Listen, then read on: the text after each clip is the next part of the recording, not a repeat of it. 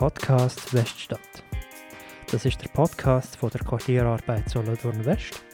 Verschiedene Menschen aus der Weststadt erzählen uns, wie es ihnen geht mit Corona.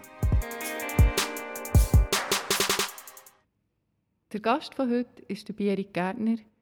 Bierig, erzähl doch kurz, wer du bist. Ähm, ich bin Bierig Gärtner, ich bin ähm, 33 mittlerweile, wenn ich richtig gerechnet habe. Ähm, Vater von zwei Kindern, ähm, bin seit rund zwei Jahren im Vorstand vom Quartierverein Weststadt Solothurn, ähm, wohne seit ein bisschen länger, zweieinhalb Jahre, hier in der Weststadt von Solothurn. Ähm, bin auch politisch engagiert, einerseits als Co-Vizepräsident der SP Stadt Solothurn. Ich bin der Präsident der Jugendkommission der Stadt Solothurn und seit diesem Sommer noch Ersatzgemeinderat. Und arbeite tue ich ähm, nicht in Solothurn, sondern in Inselspital Bern und bin dort Qualitätsmanagement beauftragt vom Lungenkrebszentrum und komme ursprünglich aus der Pflege und habe darum sehr viel mitbekommen, was die andere Seite im Spital ist von äh, Corona, wo ja schlussendlich jetzt hier auch soll ein Thema sein in diesem Podcast. Genau, und zwar geht es ja wirklich darum, um die aktuelle Situation, um zu erleben, also der Umgang auch mit der Pandemie. Ja, wie geht es dir mit Corona?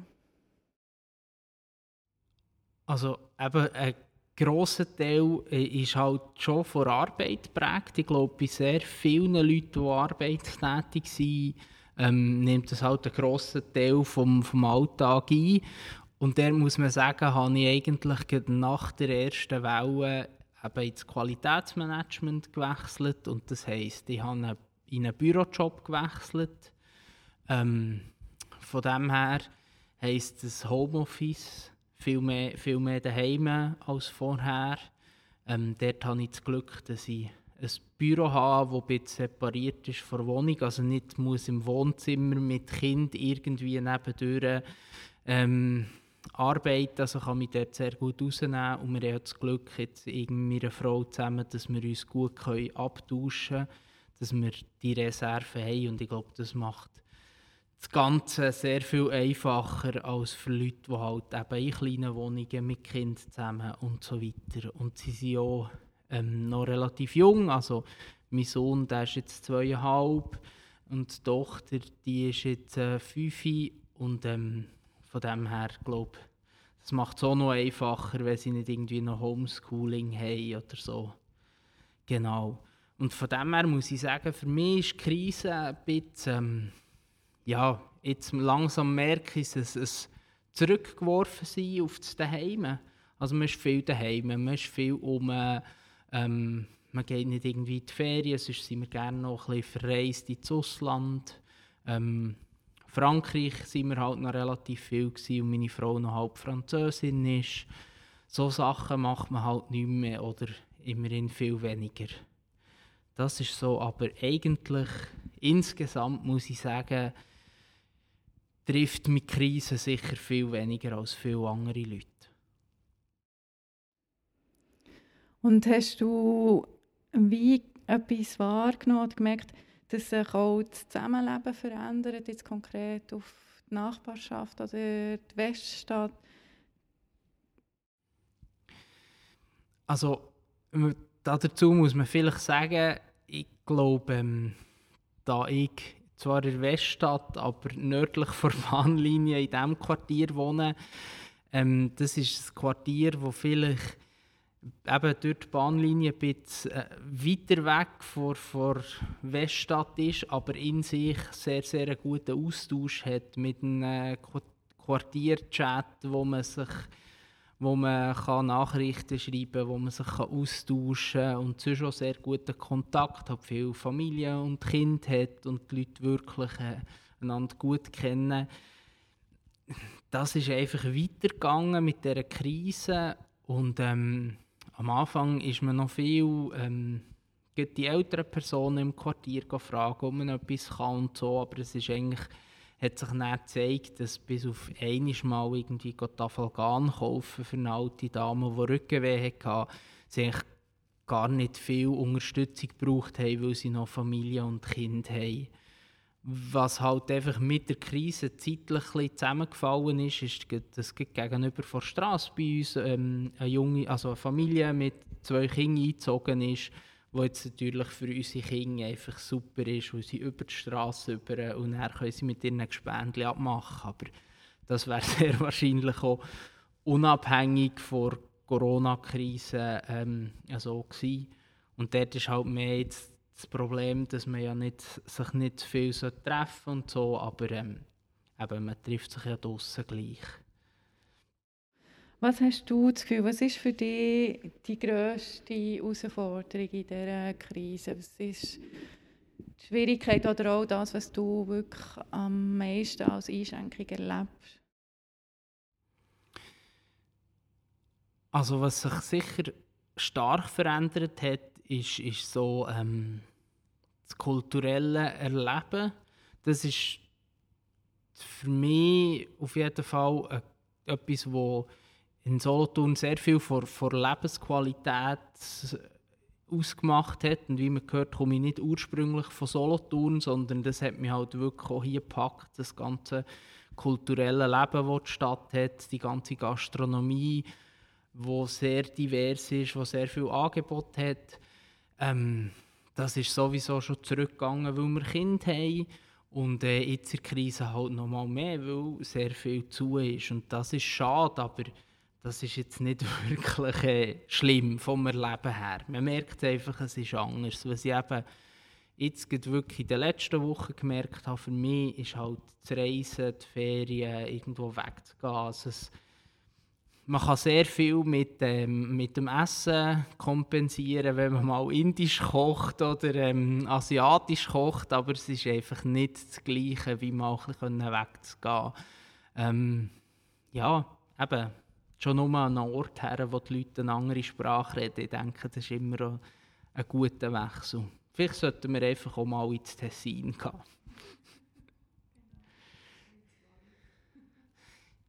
Also das gehen wir jetzt nächste Woche. genau. Oder ins Wallis. Schön. Ja, aber ich glaube, das ist ja schon eben das, was du auch vorhin gesagt hast, das Zurückgeworfen sein aufs Daheim, dass man viel Zeit daheim verbringt. Aber wenn wie in der glücklichen Lage bist, dass man genug Platz hat, dann geht dir das noch gut. Aber ich denke, das ist wirklich für andere sicher eine grosse Herausforderung, wenn das so enge Platzverhältnisse sind.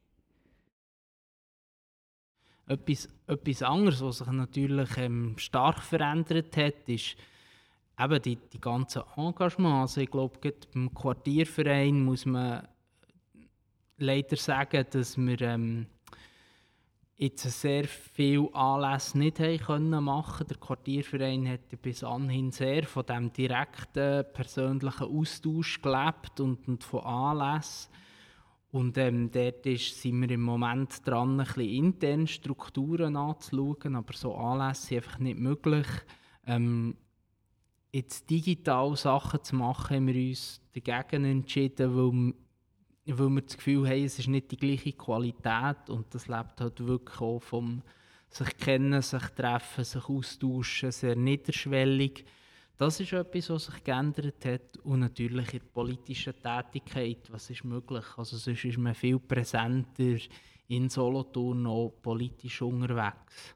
Und ich denke, ja, was sich auch, was sich auch sehr verändert, ist die Wahrnehmung. Also, wenn man sich ein bisschen, wenn man sich ein bisschen damit befasst, eben, was, was heisst das für die Leute, was, was heisst das für Leute, die ein Gewerbe haben, was heisst das für Privatpersonen eben in engem Umfeld, was heisst das für Leute, die vielleicht nicht optimale Familienstrukturen haben, also all so Sachen, wo man sich plötzlich bewusst wird, wie, wie man eigentlich selber, ja, ich würde jetzt mehr eigentlich schon als dadurch sehr privilegiert anschauen. Also ich habe, ich habe nicht Angst, dass ich meinen Job verliere, ähm, ich kann irgendwie die Familienbetreuung gut aufrechterhalten. ich glaube, meine Kinder sind auch einigermaßen zufrieden. Von dem her, das sind alles so Sachen, wo man sich vielleicht vorher gar nicht so bewusst war. Mhm. Gibt es für dich auch Chancen? Siehst du positive Veränderungen in dieser ganzen Situation?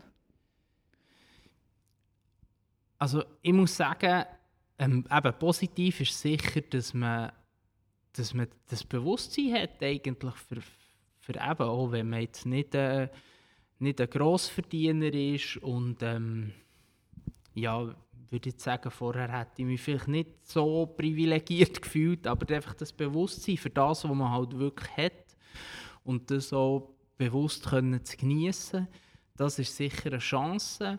Ich denke auch, dass zurückgeworfen sein auf die Heime ist nicht nur schlecht. Äh, wir haben Sachen aufgeräumt, umgestellt, sind Projekte angegangen, die sonst auch noch lange gebraucht hätten, die, die jetzt sehr Freude machen ähm, mehr Zeit zu haben mit dem Kind ist wirklich ist, ist auch schön, muss ich sagen, ist schon eine andere, also ist schon eine andere Qualität, als wenn man halt eben, so wie ich, äh, lang pendelt und nachher noch sonst viel Engagement hat, das denke ich, das ist eine Chance. Auch, dass die Kinder sehen, dass wir Videokonferenzen haben, dass wir Sitzungen haben, dass sie auf den Bildschirm schauen im Hintergrund, dass sie einem Kabel stecken während der Konferenzen, so Sachen sind. Ja, ich denke, schon schön für die Kinder und dass sie sehen, wie, wie ich jetzt, also meine Frau ist Lehrerin, darum ist es bei ihr, sie ist mehr noch weg, aber dass sie auch sehen, was sie, was sie machen, was sie arbeiten, das ist sicher eine Chance. Was aber ist, ist, dass sie nach der oder bei der ersten Welle das Gefühl hatte, es hat viel mehr die, die Solidarität gegeben, das nachbarschaftliche Aushelfen, so das. Und das hat mir sehr viel Hoffnung gemacht, eigentlich für, ja, für einen gesellschaftlichen Zusammenhalt. Und obwohl ich glaube, die gibt es eigentlich immer noch, finde ich jetzt äh, einfach nicht mehr so erlebbar. Und ich glaube, das ist etwas, was ich sehr, ja, das ist etwas, was ich sehr schade finde.